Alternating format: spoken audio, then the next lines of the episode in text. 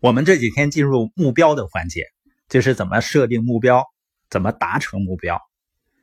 关于目标的重要性呢，我想怎么强调都不过分的。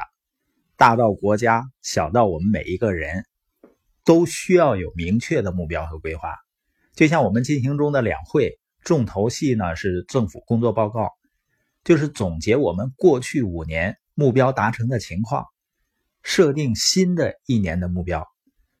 比如说，二零一八年国内生产总值增长百分之六点五左右。然后呢，就是围绕着目标需要做的最重要的事情和需要解决的最重要的问题。那你能想象，如果没有具体的数字化的目标会怎么样呢？总理会这么说吗？二零一八年我们要努力奋斗，国内生产总值增长越多越好。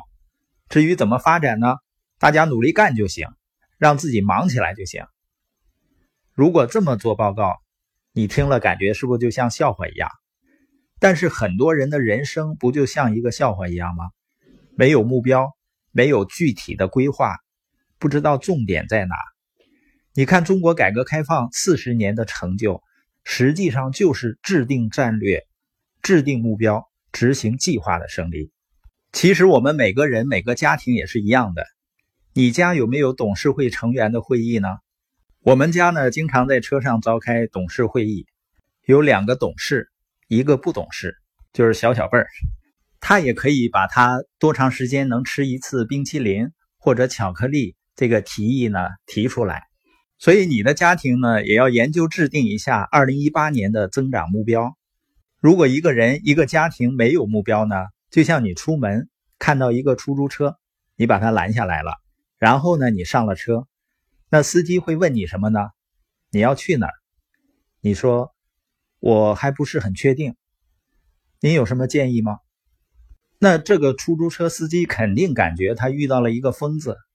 但你会发现，就是有那么多人不知道自己二零一八年结束以后要去到哪里。一个人长期没有目标，他会患一种病，叫什么呢？习得性无力感。就是因为人们过去没有获得过像样的成功，并且呢没有订立目标的习惯，所以呢他就会总是感到迷茫，感到很无助。我经常和人们交流的时候，会问到人们的目标。很多人说呢，我有目标。我说那你的目标是什么呢？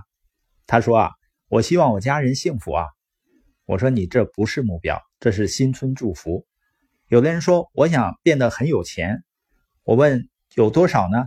他说：“越多越好。”有的人说呢：“我想去旅行。”实际上，这些根本都不是目标，只是愿望。愿望呢，就是没有动力支撑的目标，没有加上具体实现的日期，就像子弹是空壳的，里面没有火药一样。很多人一生都在放空枪，他们也拿着枪到处射击，但是子弹里没有火药，那么他就打不到任何的猎物。我希望今天的播音能够成为你人生中的转折点。你知道我人生中的转折点是什么呢？就是我通过在系统中的学习，尤其是在自由企业研讨会上，我忽然发现了目标，认识到目标的威力。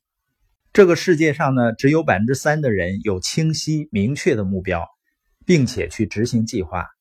目标呢，能够给你提供赛跑的跑道，提供方向感。清晰感，目标能够让你集中精力，专注于做最重要的事情。目标能够让你在一两年之内的成就，大大超出别人在五年甚至十年的成就。